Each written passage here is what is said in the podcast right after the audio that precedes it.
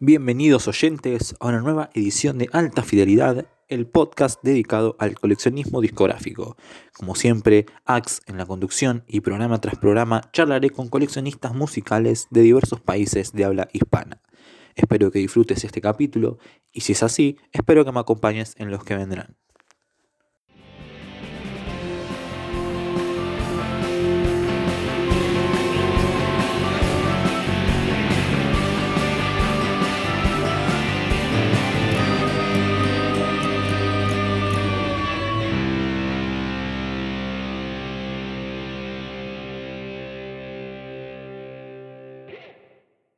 Muy bien, bienvenidos a todos a un nuevo programa de alta fidelidad. Hoy voy a charlar un ratito con alguien que la verdad tiene uno de los perfiles más interesantes que he visto, ya que en cada posteo que sube su colección de discos también sube información completa citada de diversas fuentes, como libros y escritores sobre música. Mi invitado de hoy se llama Pablo y es de Córdoba, de Argentina. Pablito, un gustito, che, ¿cómo andas? Hola, ¿qué tal? ¿Cómo andás, Axel? Todo bien, acá andamos. Muy bien, muy bien. Bueno, muchas gracias antes que nada, gracias por, sumarte al, programa y querer charlar un rato. No, eh, gracias a vos por, por invitarme, la verdad que me parece un, proyecto súper interesante, ojalá que, dure y que los coleccionistas de todos lados se prendan a hacer este, estos podcasts. Perfecto, Pablo. Bueno, como dije hace un ratito, eh, en los textos que, acompañan a las fotos de tus discos, solés eh, citar perdón, diversos escritores como eh, el conocido Enrique Sims, de acá de Argentina, y libros como Retromanía de escritores internacionales de Simon Reynolds. Eh, ¿Qué tanto influyeron estos y otros escritores musicales a la hora de descubrir música? ¿Y cuáles son otros libros sobre música que, te han marcado? Bueno, mira, cuando yo empecé con el, con el perfil de, Instagram ese, 200 discos, eh, una de las ideas era no solamente, digamos, eh, que sea el posteo de tengo tal disco o hacer una review del disco ese, sino que hubiera una historia atrás de, cada, de cada disco hay una historia, digamos. Puede ser una historia personal, una historia escrita por otro. Eh, entonces, eh, yo tengo bastantes libros sobre música, me gusta leer mucho sobre música. Eh, entonces, yo veía que lo que yo tenía en, discos siempre lo encontraba en algún lado, ¿no? Eh, reflejado en algún libro. Y sí, hay, muchos escritores, muchos que no conocía y fui descubriendo. Sims es una referencia más allá, digamos, de, que su lenguaje o su forma de escribir hoy está como media, qué sé yo, muy, eh, ¿cómo decirte? Eh, fechada, querrás decir, como, muy antes. Sí, bueno, su, forma de, no de escribir antiguo, sino bueno, su forma de referirse a las mujeres, a la noche, a la droga. Bueno, muchas cosas que hoy no están muy bien vistas decirla de la manera que lo decía Sims en su momento, ¿no? Bueno, no hay de construcción ahí. Exactamente, pero él su pluma es exquisita, digamos, tiene unos detalles en su escritura que, están muy buenos y uno lo toma como eso, como referencia. Después, uno de los últimos libros que leí fue uno de Chuck eh, Klosterman sobre Fargo, sobre el metal estadounidense. Es genial la forma de escribirlo. Y bueno, y uno trata de encontrarle la vuelta a, todos esos escritores, ¿no? de, yo creo que todos tienen algo interesante, digamos, en la forma de escribir sus historias. Bueno, uno trata de, hacer algo similar o que, le guste, ¿no? Eh, Pablito, me, contaste ayer que más o menos por el año 2005, 2006, eh, y también leí que te compraste un tocadiscos, un Winco, y empezaste a meterte con esto de los vinilos. Eh, ¿Cuáles fueron, si te acordás, tus primeros discos y cómo fue que se te dio por empezar a coleccionar música? Eh, bueno, primero, bueno, como te contaba, los primeros cassettes que tuve a los 12, 13 años por ahí, después ya empecé a comprar CDs y el vinilo llega, no sé bien cómo, me gustaba el formato, siempre me gustó el formato, eh, iba a varias disquerías y todavía tenían algunos discos, pero no me compraba. Y en 2005, 2006, compré un Winco y le, y le pedí a mis viejos los discos que tenía. Y me dijo que sí, que estaban guardados no sé dónde. Bueno, entonces los encontré en la casa de mi abuelo. Yo me esperaba encontrar, no sé, un tesoro. Almendra, sui generis, qué sé yo, manal. Y no, y encontré unos compilados de alta tensión, viste, cosas así, que lo, folclore, cosas que, que, las tengo porque, bueno, eran de mi viejo y las tengo guardadas así muy cariñosamente, pero la verdad que había uno de los Veracruz. Eh, bueno, y de ahí empecé a comprar algunos vinilos. Sí, varios me habían recomendado, me dijeron, che, no compré disco nuevo porque lo va a poner en el Winco y los va a destruir. Entonces compraba algunas cosas que se podían escuchar en el Winco. Y que todavía lo tengo. Eh, no, lo, no lo di de baja. Y después conseguí una bandeja, mucho mejor, una japonesa. Y bueno, ahí ya empecé a comprar. Vinilo que veía, así que me gustaba, me lo compraba. En ese momento, también te contaba, me regalaron un, libro que trae 500 historias, eh, 500 fotos ¿no? de, artistas de rock, el libro del rock se llama. Y bueno, eso influyó para que yo fuera comprando eh, discos de, esos artistas que veía ahí, que muchos no conocía, obviamente están los clásicos, los Rolling Stones, Led Zeppelin, Deep Purple, todos, pero además había mucho que yo no conocía y que realmente fui descubriendo ahí y buscaba esos vinilos de bandas que no conocía. Tenía After, me parecen que son geniales y que son bandas menospreciadas, ¿no? O no menospreciadas, pero sí, digamos, poco populares. Me contabas, eh, una de las bandas que nombrabas hace un rato es Manal, y bueno, justamente ahí indagando en tus posteos, contás la historia de, un vinilo de Manal que contrasta muy buen precio, 50 pesos. Eh, ¿Te pasó alguna otra vez también encontrar material a, precios increíbles? Sí, eh, Los Abuelos de la Nada, 15 pesos. Eh, ahí había uno de los había uno de los Smiths a 15 pesos y no lo compré porque dije, bueno, ya veo. Y chao, se fue. Eh, no sé, pero así en 2005, 2006, 2007, en esos años que el vinilo no estaba muy de moda, he comprado cosas espectaculares a, muy buen precio. Que bueno, ¿El de los abuelos cuál era el, de 15? El de, los, abuelos es em, el himno de mi corazón. Y está hermoso, con el ah. insert, todo, que nuevo. El tema, el single sería. Sí, sí. Eh, no, no, no, no, el disco Himno de mi corazón, que trae ah. el lunes por la madrugada, Hombre y Lobo, Vasos y Besos, el himno de mi corazón. No, no, está tremendo ese disco. Y bueno, 15 pesos. Tremendo, Así tremendo. Sí, Cosas que no pasan seguido. No, no, no. Y, y, me parece que, bueno, ahora los precios, digamos, al estar un poco de moda, aumentaron, pero también, qué sé yo, los años más recientes, discos de Deep Purple, así, o por 100 pesos, el de la banda del Negro Rada, 200, bueno, hay que, hay que buscar. Señora, camine. Como decía eh, Dita de Lázari.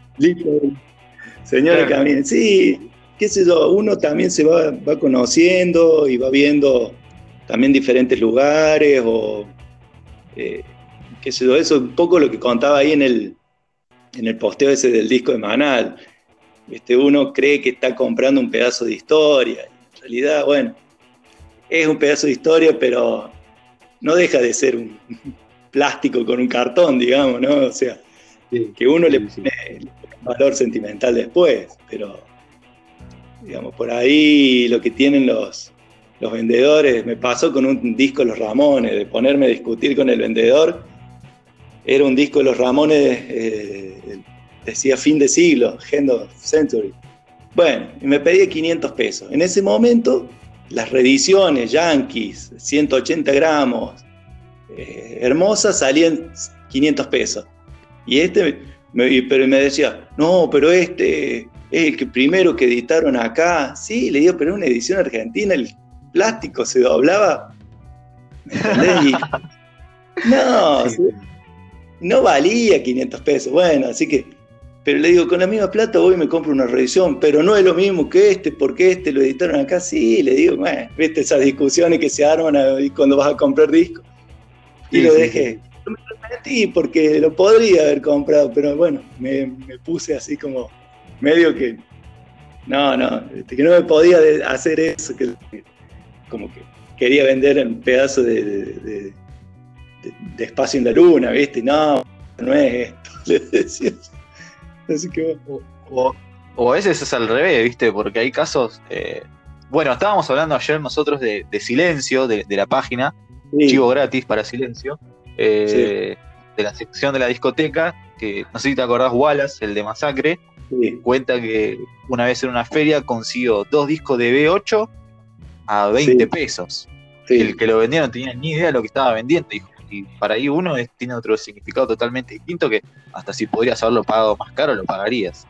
Exactamente, exactamente. Sí, sí, sí, eso pasa. Digo, bueno, yo para me pasó al contrario con, con el London Calling.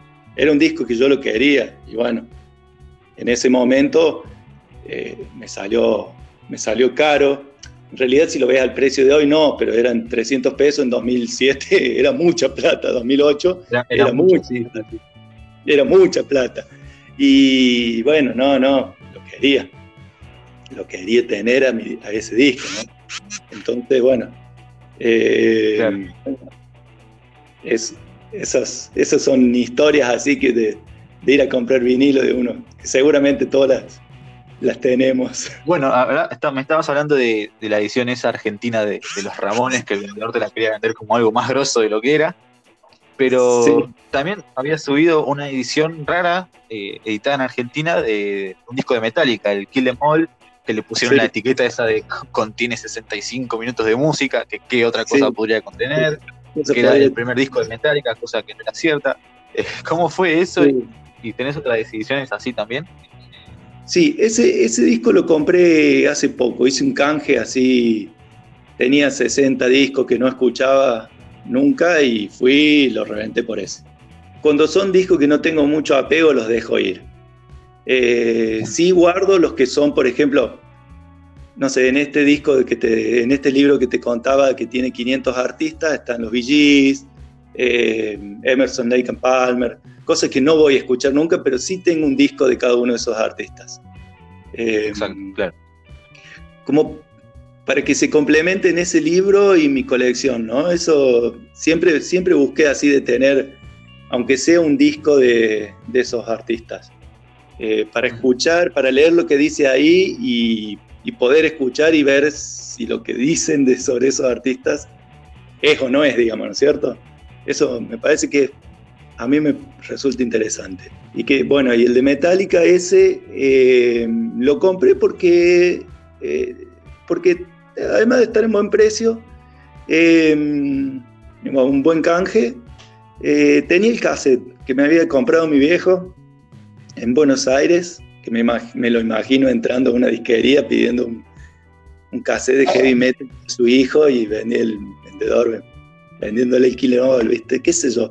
Me daba esa anécdota, esa anécdota siempre me dio ternura, ¿viste?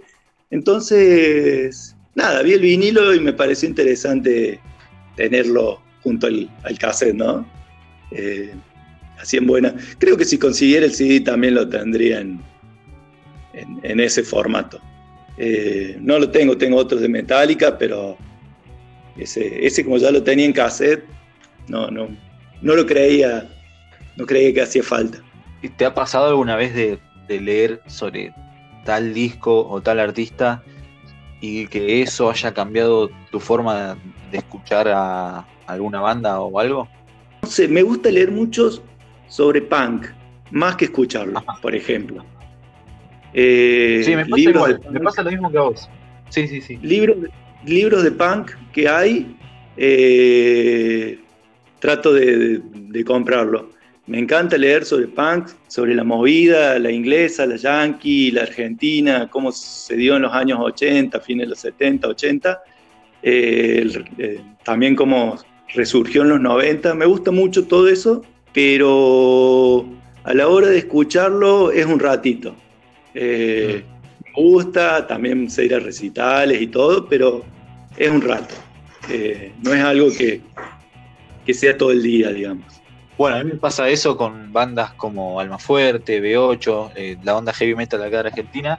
Este mes la, la, Rolling Stone sacó un especial de 40 discos esenciales del heavy argentino y tiene historias copadas de, bueno, de bandas como Alma Fuerte, como dije recién, Riff, que Riff sí me gusta mucho, es una excepción, pero también es un rato y nada más. Pero leer sobre, sobre la historia de esos grupos sí es algo fascinante.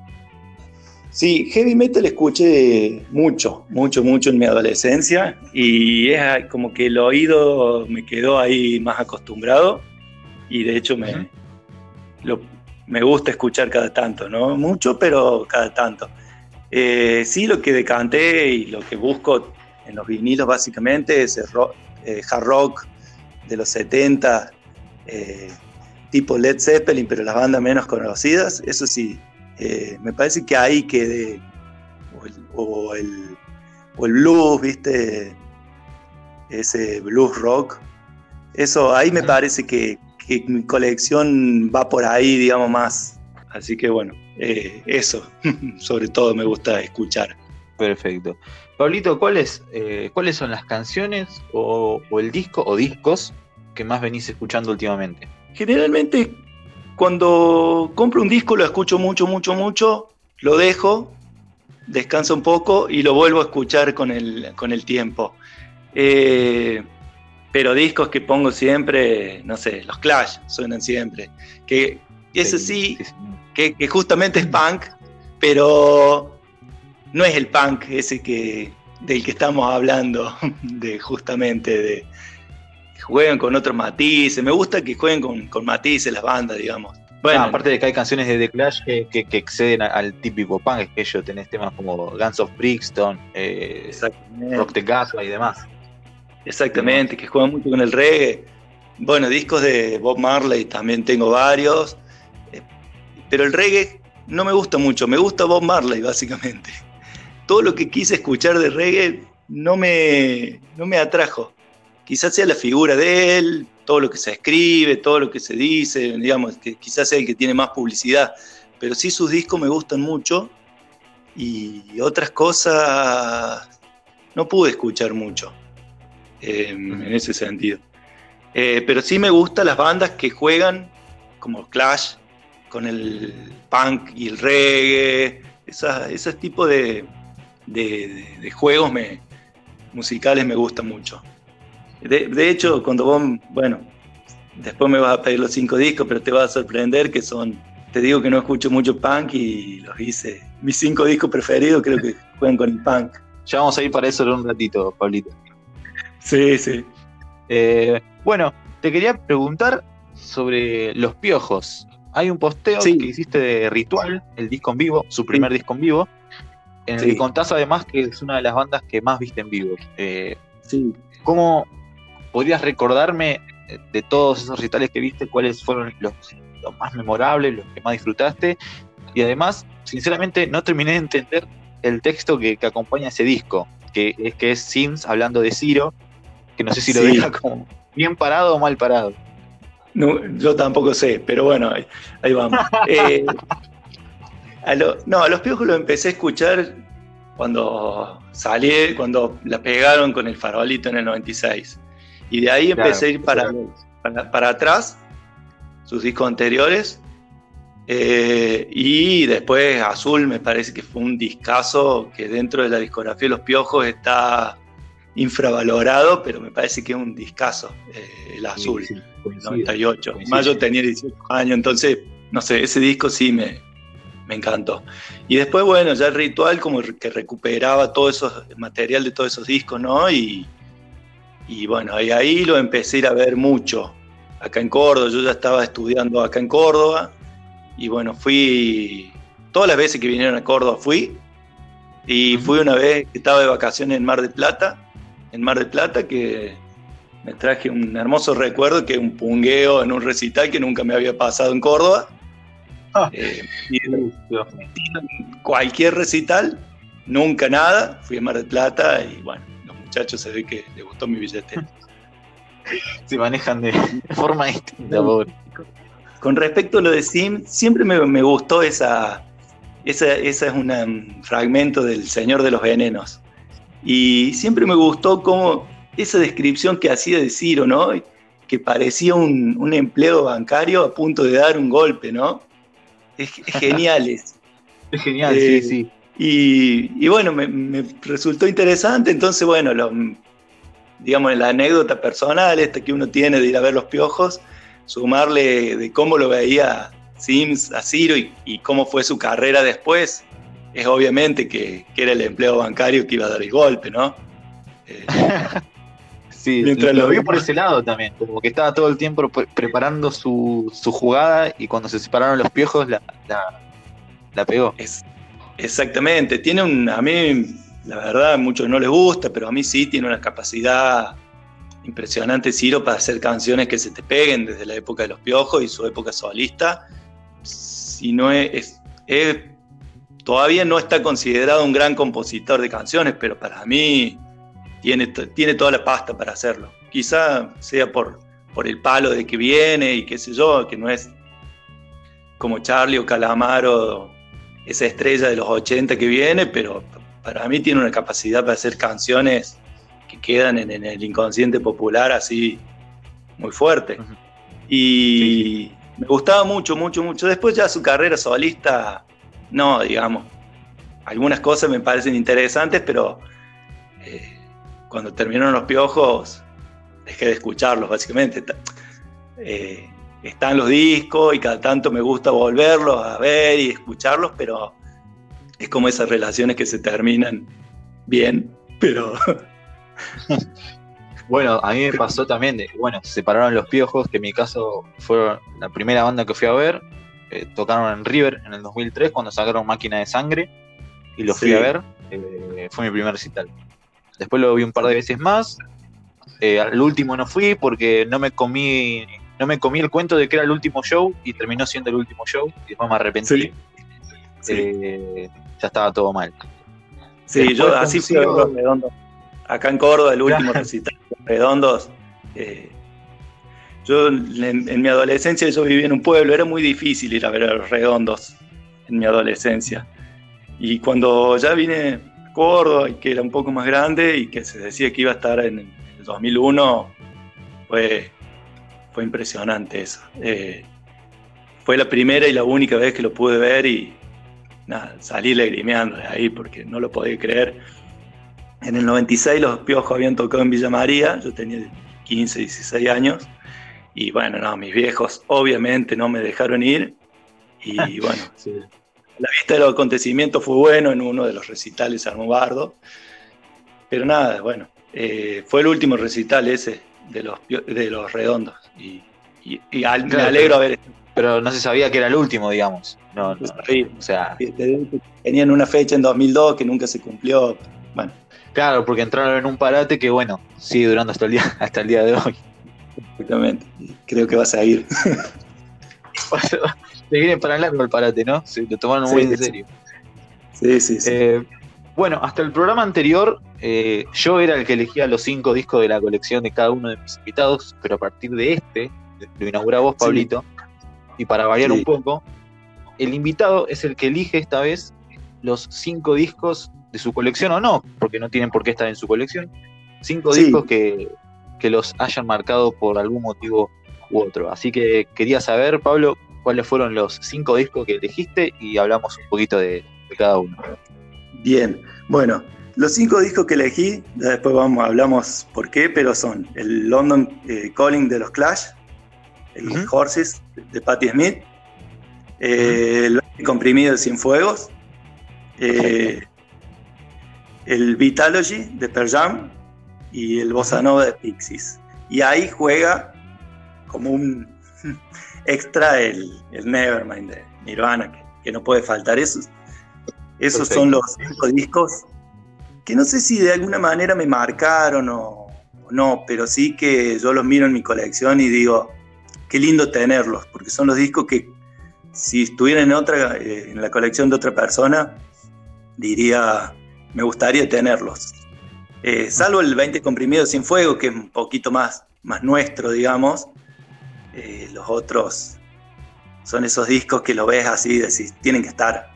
Y bueno, y elegí cinco, elegí cinco vinilos. Cinco vinilos, elegí que son los que, si me dijeran, che, mira, de todos estos, tenés que sacar cinco, seis, no sé, saco esos, los agarro esos. Y vas con eso, vas con esos a la guerra. A cualquier lado, a cualquier lado. si me, si me, si me abducen unos extraterrestres, les llevo esos cinco discos para que entiendan todo. Bueno, eh, ¿con cuál querés arrancar, Pablito? Todo tuyo esto.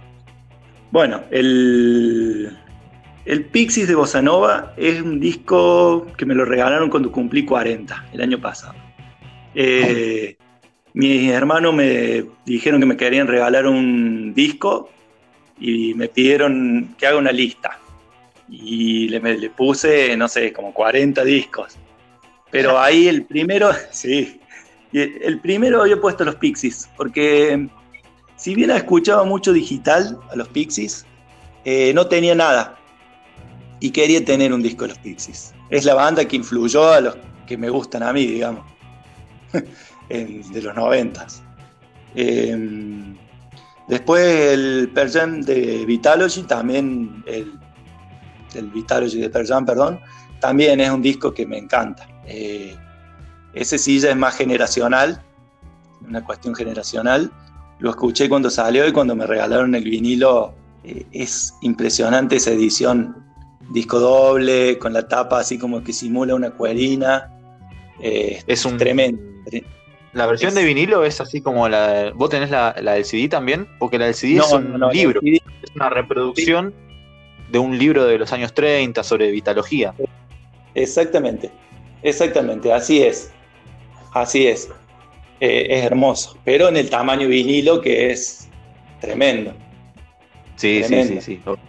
Eh, después, eh, Horses de Patti Smith me parece, más allá de, de la influencia que tuvo ese disco en, en la, música y en los artistas, eh, la tapa es una obra de arte. Ese mm. es el disco que queda, bien en tu colección, digamos, más allá de que es hermoso el disco en sí, ¿no? El contenido. Después, el de 100 Fuegos, 20 eh, comprimidos a mí, de los Kylax, Rodman siempre me pareció el, el mejor de todos. Me gustaba esa influencia que tenía, digamos, esa esa, no sé, la cabeza que tenía con respecto a hacer música, a diferencia de, de, los otros. Entonces ese disco, cuando vi que, que, lo reeditaron en vinilo, también dije, lo tengo que tener. Aunque, digamos, ese disco no tuvo una edición original, yo en el posteo pongo que no compro vinilos que fueron reeditados de CDs. Digamos, no, no me interesa tener el formato vinilo por más que pero ese disco lo tenía que tener porque es tremendo, tremendo ese disco. Y, y bueno, y el mejor disco de toda la historia que es el London Calling de los Clash. Ese, ese no, no te puede faltar. Discaso. Es, es, es, el disco. Eh, ese. sí, sí. Si, si tuviera que elegir uno, de todos los que tengo es ese. Y la edición que tengo yo es una edición española de, época, muy linda, está muy bien, buen gramaje los discos, eh, con el insert bien impreso, es muy linda. Y tiene la, dice créetelo, dos al precio de uno en la tapa, que bueno, uno los quiere matar, digamos, los que hicieron eso, pero bueno, te da también la pauta de, de cuando se imprimió, ¿no? No era un disco histórico, si se quiere, era lo que estaba saliendo en ese momento, ¿no? Así que ese, ese es el, disco que hay que, hay que tener. Hay que tener, sí, sí, es verdad. Discaso, discaso. Sí, y estoy dejando afuera otros discos fundamentales eh, de los Guns N' Roses, no sé, un montón. Bueno, los Guns ayer se cumplieron, se cumplió un aniversario del, del Appetite for Destruction. Del Appetite. Eh, que es tremendo, escuchar ese disco y nada. Yo cada vez que lo escucho es del 87, es un disco que ya sonó en en su momento, después, antes, en cualquier momento, y cada vez que lo escuchás le, le encontrás algo nuevo. Eh, es muy bueno, muy bueno. Es, uno de los mejores, para mí uno de los mejores discos de Woods de la historia y aparte son grandes éxitos por sí mismos, porque vos ves la lista de temas, yo no, yo por lo menos yo no salgo ningún tema de ahí. Sí, ahí eh, Chuck eh, Klosterman, en este libro que te contaba, dice que si Guns N' Roses hubiera sacado ese disco y se hubiera separado, hubiera quedado en la historia lo mismo. Y yo creo que es así. Total. Creo que es Totalmente. así. Creo que es así. O y bien los, los Use Your Illusion también. Sí, los Illusion son lindos, están muy buenos los dos, pero me parece que eh, ese, el primero, nada, es, impresionante. Es, el sí, y, total, y después, bueno, dejé, por eso te digo, dejé afuera un montón, un montón, un montón. Led Zeppelin, pero pues es una cuestión más generacional también que uno elige los discos, ¿no? Son impresionantes los discos de Zeppelin, pero a mí no me llegan tanto como, no sé, Pearl por ejemplo, o Nirvana, que uno lo escuchó en, el momento en que tenía que escucharlo. ¿Cuáles son las últimas, las, tus últimas compras, las últimas adquisiciones? Bueno, eh, las últimas adquisiciones. Le compré el disco de voz a mi hijo. Me parece que es lo más fresco que ha salido en la música argentina en los últimos años. Es un capo eh, el voz, sí, tiene buenos temas, muy buenos. Vamos, vamos, es muy joven, vamos a ver cómo sigue. Pero bueno, mi hijo estaba fanatizado con vos, eh, había salido el, vinilo y lo charlé con él. Y bueno, ver que ya pone el vinilo él, que levanta la púa, viste, que hace todo como, como se tiene que hacer para cuidar el vinilo, se te cae la baba, viste. Debe ser hermoso eso, ¿no? Ver cómo las generaciones de, de chicos se van metiendo en esto, te da una esperanza de que no todo está perdido. Exactamente, entonces a mí me, nada, me gusta mucho eso. Y nada, el formato me parecía que estaba bueno, se lo regalé a él, pero nada, está en la colección. Eh, después fue el eh, Metallica, el de Metallica, y esos 60 discos los cambié por uno de Metallica y uno de Clash, así que hice un negocio, porque cambié 60 discos por dos. Eh, ¿Y qué más? Y no, siempre estoy comprando así cositas, cositas. Ahora me encargué el de Masacre, eh, que tiene los temas viejos, digamos, cuando era Masacre Palestina, el del, 89 creo que es, que lo reeditaron en muchachito en la tapa. Exactamente. Ese sí, sí, sí. hicieron una reedición con otros temas. Bueno, ahora ese lo encargué por internet porque acá en Córdoba no se consegue. No soy de comprar mucho por internet. Sé que a varios le preguntas. Eh, salvo que sea una edición cerrada, así una reedición nueva, discos usados por internet, no, me gusta revolver las bateas y ver qué encuentro. Eso es algo bueno, sí, a mí también me pasa. Eh, discos por internet no me gusta comprar. Igual ahora con el tema de la cuarentena he comprado algunos para no perder el vicio, digamos pero dejé porque no, me llena de la misma forma en la que ir a, tal lugar sin saber qué me voy a traer. Porque justamente lo lindo es eso, revolver sin saber qué te vas a llevar y, encontrarte con sorpresas en el momento. En cambio, si vos compras por internet, ya sabes que en tal día te va a llegar tal disco. Y para mí y para muchos no es lo mismo. Exactamente, exactamente. Y ir a la feria más todavía, porque siempre te terminas trayendo alguno si bien no sé, no es de lo, a lo mejor lo que te gusta, ¿viste? Y no conseguís blues, rock, pero te conseguís alguna bizarreada, también está bueno. Sí, sí, eso es lo que. Sí. Tenemos que vuelva pronto todo eso. Fui, viste, una vez y estaba el de la lambada de Kaoma. Y dije, ¿cómo? Si ya tenía el de Loco Mía, ¿cómo no iba a tener el de Kaoma con la lambada? Ahí están los dos. Eh, qué bueno. ¿Y tenés, también otro tipo así de, cosas curiosas, además de, esas dos? Hay, hay algunos de folclore que se editaron en la década del 60 que yo creo que hoy serían impensables, sobre los caudillos, por ejemplo. Música inspirada en los caudillos, con un librito que habla sobre los caudillos como si fuera medio histórico, digamos. Después uno de Sábato y Sábato y Falú, que también canta Mercedes Sosa. Eh, otro sobre todo del Chacho Peñalosa, el caudillo riojano, esas cosas raras que se editaban en, la industria cultural, digamos. Y después, ¿qué más? A uno que son poesías de, de González, de González Tuñón. Poesías de González Tuñón en el disco, de Nicolás Guillén. Eso también, cuando lo encontraba, generalmente me los, me los traía. Por una cuestión, no sé, de preservar ese disco, esa historia, digamos. Eh, me parece que están, están buenos. Son nada que ver con el rock, nada que ver con el blues ni el punk, pero me parece que, que una colección de, discos le, le, suman. Como para meter un poco de argentinidad en la colección, digamos. sí, de argentinidad y de, de, productos culturales que estoy seguro que hoy serían impensables, ¿no? Claro, claro pensar en un disco sobre los caudillos o, que haya un poeta que grabe sus poesías, digamos, si bien hay podcast y un montón de cosas, la, la digitalidad permitió eso, eh, digamos, un producto como el vinilo, meter poesía en un producto como el vinilo sería casi impensable hoy. Eh, y en ese momento había un loco que pensaba que eso estaba bueno, no sé. Y en ese sentido me parece que, guardar ese disco, más allá de que digamos, uno no lo escucha mucho, tener ese disco, eh, eso sí me parece que es como que estás preservando un pedazo de, historia, ¿no? Em, aparte, de, aparte de que quizás ahora, bueno, nosotros lo consideramos rareza, pero en su momento cuando la industria discográfica era otra, quizás había un público más, más amplio para eso, para eso que ahora lo consideramos como algo raro, digamos.